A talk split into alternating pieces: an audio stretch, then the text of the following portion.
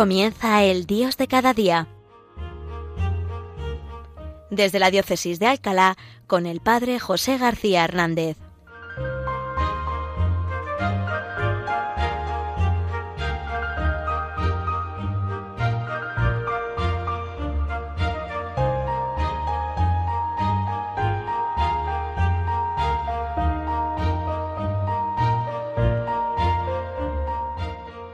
Bienvenidos, queridos hermanos, una vez más a este nuestro programa, El Dios de cada día, que hoy hacemos desde esta preciosa ciudad, Alcalá de Henares, regada con la sangre de los santos niños, justo y pastor.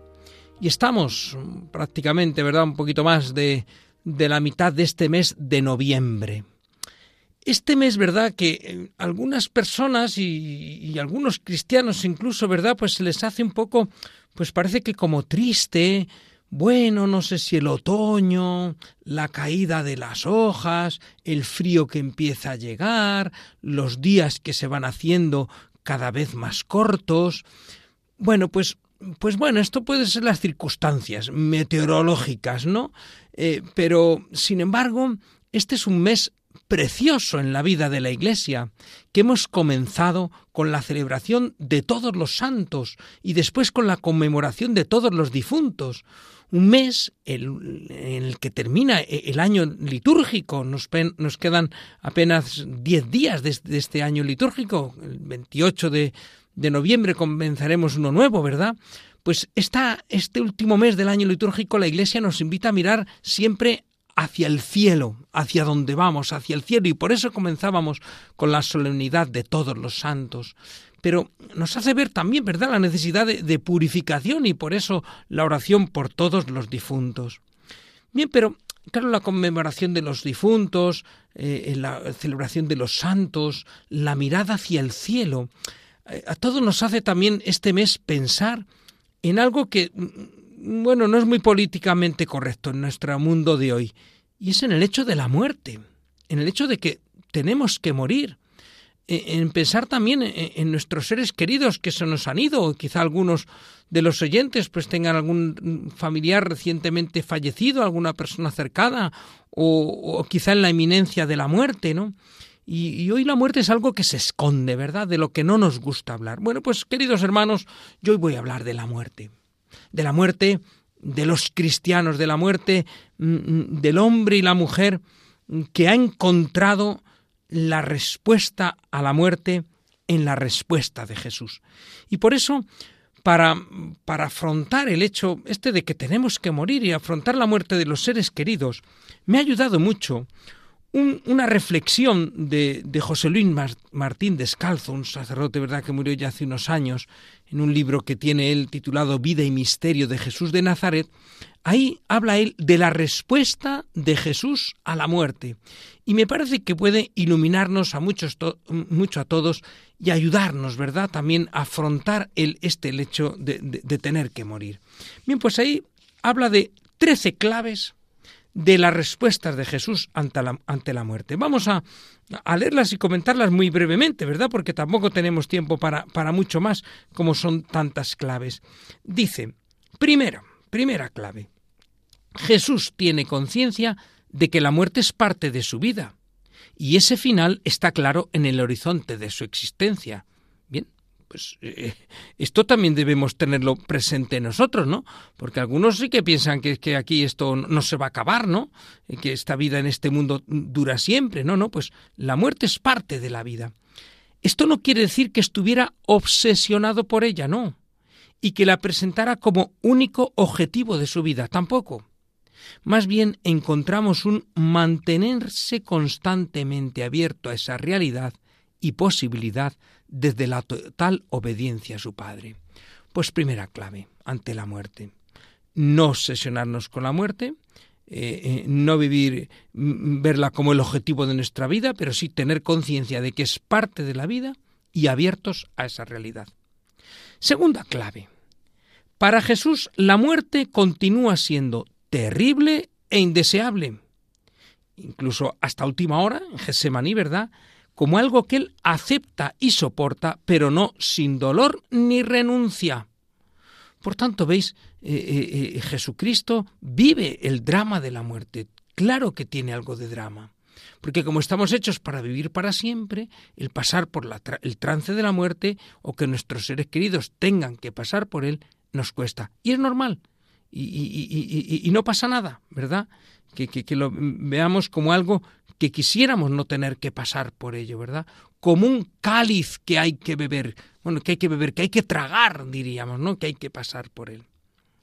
Tercero, dice, Jesús considera que el dolor de la muerte es en todo caso inferior a la voluntad del Padre y a la realización de la propia tarea.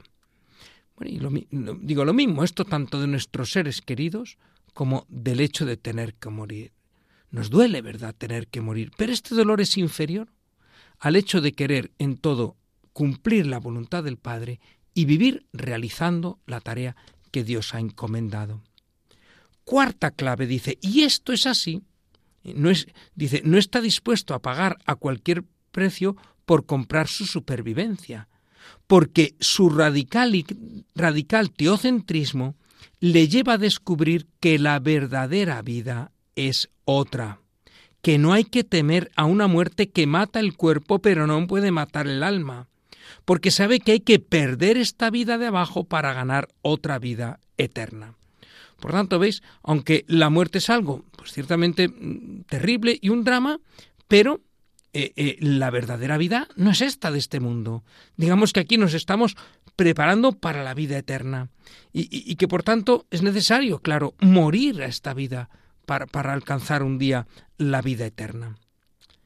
Quinta clave de Jesús ante de la respuesta de Jesús a la muerte. Dice, por eso Jesús acepta esa muerte con total confianza en su Padre. La total confianza en Dios nuestro Padre. Sabemos que tenemos que morir, pues acepto, Señor, mi muerte con absoluta confianza en ti. Jesús sabe que la vida del hombre vale más que los pajarillos y que ninguno de estos muere sin que su Padre lo quiera. Sabe que hasta los pelos de la cabeza de los hombres están contados y que nadie muere sin que su Padre lo consienta. Luego estamos en las manos de Dios nuestro Padre y confiamos en Él. Sexta clave. Dice, esto le permite a Jesús no sólo aceptar la muerte con serenidad, sino incluso ir hacia ella. ¿Mm? Cuando decide subir a Jerusalén, sabe el peligro que, que, lleva, que conlleva ello. Y lo mismo cuando reta a Herodes o a los fariseos. Colmad la medida de vuestros padres. Les está lanzando un reto, parece que casi está como provocándoles, ¿verdad? Bueno, pues fijaros, Jesús no solo eh, eh, acepta con serenidad el hecho de morir, sino que Él que viene a dar su vida por nosotros y que, sabe cuál es su misión, incluso va hacia ella con serenidad, ¿verdad? Séptimo, muy importante, Jesús se presenta con todo ello como dueño de su propia muerte. El Padre me ama porque doy mi vida para recobrarla de nuevo. Nadie me la quita. Yo la doy voluntariamente. Luego, no es que la cosa se tuerza y entonces a Jesús le quitan la vida y, muere. No, no, Él va hacia la muerte, es dueño de su propia muerte, Él no le quitan la vida, Él la entrega. Qué bueno es que nosotros tuviéramos también esta actitud ante la muerte. Yo, mm, mm, mm, bueno, sé que tengo que morir, pero yo quiero entregar mi vida, dar mi vida y darla también en el momento de la muerte.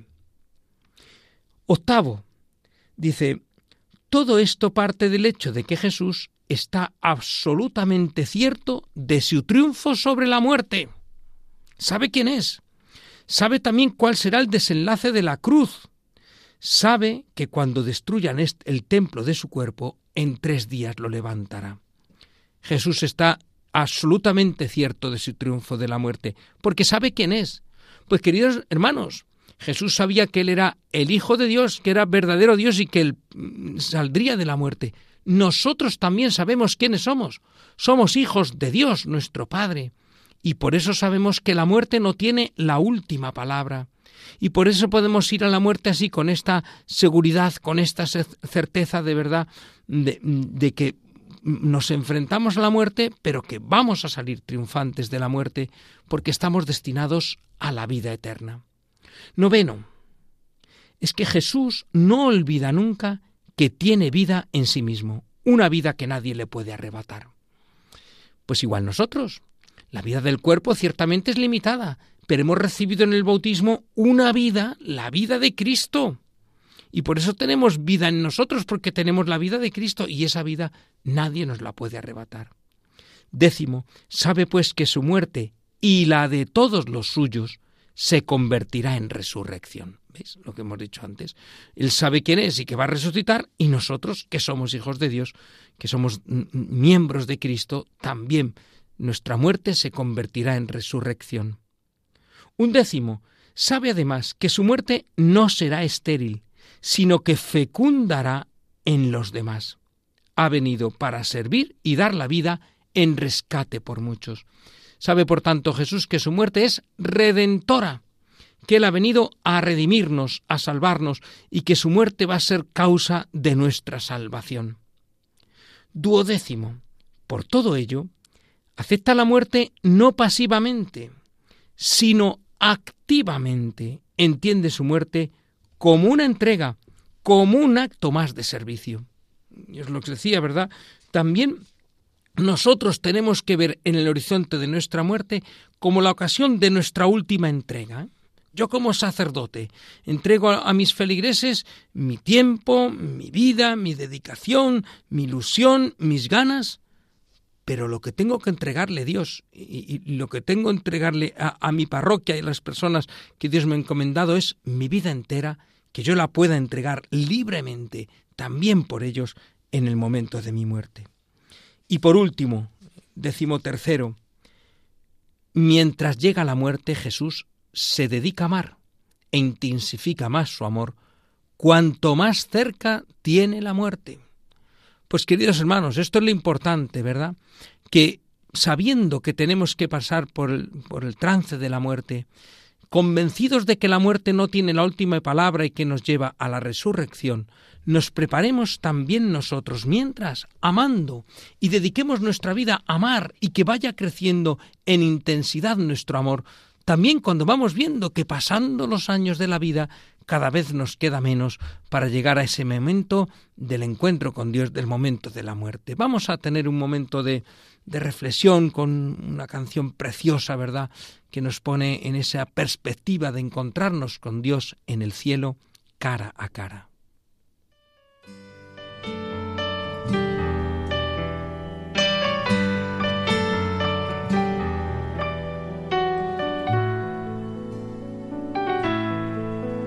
Solamente una palabra, solamente una oración. Cuando llegue a tu presencia, oh Señor, no me importa en qué lugar de la mesa me haga sentar. y el color de mi llevo a ganar. Solamente una palabra, si es que aún me queda voz, y si logro articularla en tu presencia. No te quiero hacer preguntas solo una petición. Y si puede ser a solas, mucho mejor. Solo déjame mirarte cara a cara y perderme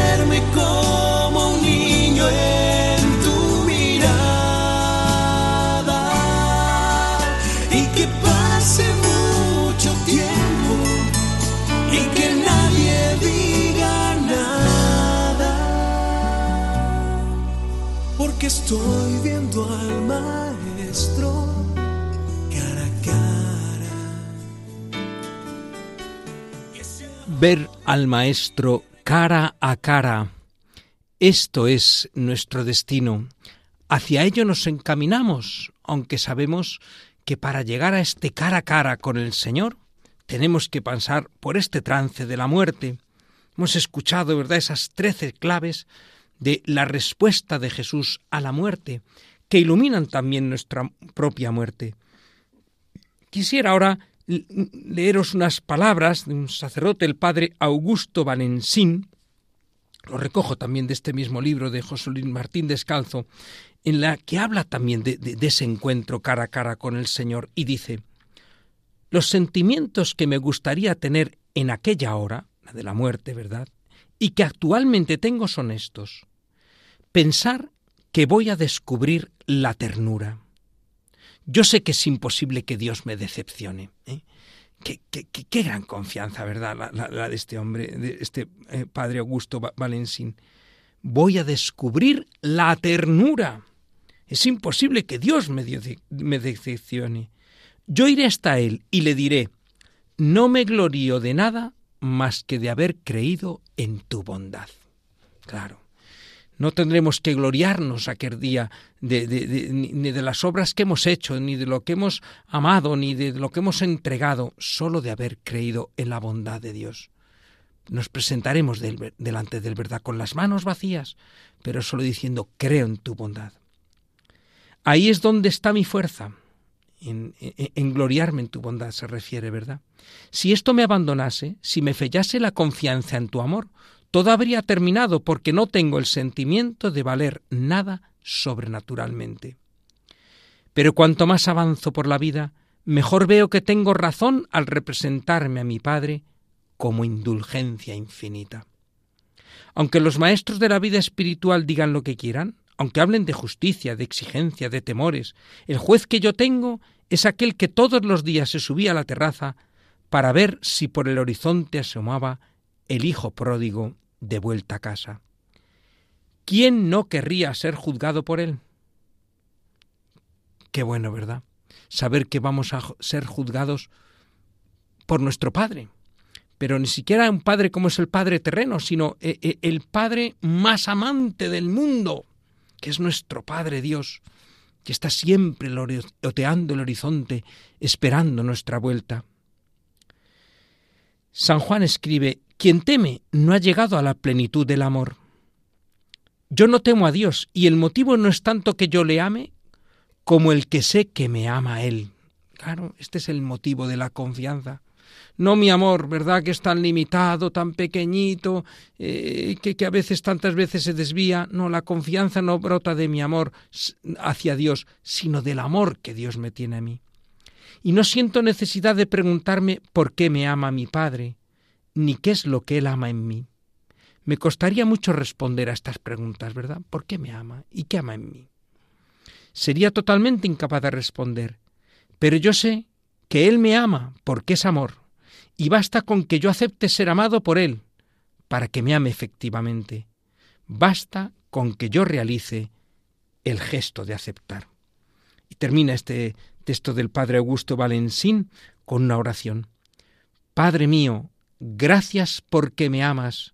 No seré yo el que grite que soy indigno, porque efectivamente amarme a mí tal como soy es digno de tu amor esencialmente gratuito. Precioso, ¿verdad? Aunque en la comunión decimos, Señor, no soy digno de que entres en mi casa, pero no voy a decir yo que soy indigno de entrar en el cielo, porque es digno tu amor. Tú, sí que es digno de tu amor amarme. Este pensamiento de que me amas porque te da la gana me encanta. Y así puedo librarme de todos los escrúpulos, de la falsa humildad, humildad que descorazona, de la tristeza espiritual, de todo miedo a la muerte. Pues vamos a pedir, ¿verdad?, esta actitud con la que este sacerdote, eh, con la que Jesucristo en definitiva afrontó la muerte sin ningún miedo. Por supuesto que eh, con el respeto, con, con el, que no querer, ¿no? Y, que querríamos no pasar por ese trance, pero con la confianza puesta en Dios nuestro Padre, de que la muerte no tiene la última palabra, porque estamos llamados a contemplar al Señor cara a cara. Pues bien, termino también con unas palabras de este sacerdote José Luis Martín Descalzo en un poema muy bonito que él escribió que dice así, Morir solo es morir. Morir se acaba. Morir es una hoguera fugitiva. Es cruzar una puerta a la deriva y encontrar lo que tanto se buscaba. Acabar de llorar y hacer preguntas. Ver al amor sin enigmas y espejos. Descansar de vivir en la ternura. Tener la paz, la luz, la casa juntas. Y hallar dejando los dolores lejos, la noche luz tras tanta noche oscura. Pues con esta esperanza vivamos en este mes de noviembre, con esta certeza de que morir se acaba, porque la, la muerte es algo fugitivo, porque estamos llamados no a la muerte, sino a la vida, el hombre no es, como decían los existencialistas, ¿verdad?, un ser para la muerte, somos seres para la vida. Tenemos que pasar por el trance de la muerte, pero sabemos que cuando pasemos por ese trance, los brazos de nuestro Padre están dispuestos a cogernos, a, recibirnos, y nosotros, el día que después de la muerte y purificados de nuestras culpas podamos llegar al cielo, podremos contemplar a Dios nuestro Padre cara a cara Feliz mes de noviembre, feliz mes de los santos, mes de los difuntos, mes de poner nuestra mirada en el cielo. La bendición de Dios Todopoderoso, Padre, Hijo y Espíritu Santo, descienda sobre vosotros. Amén.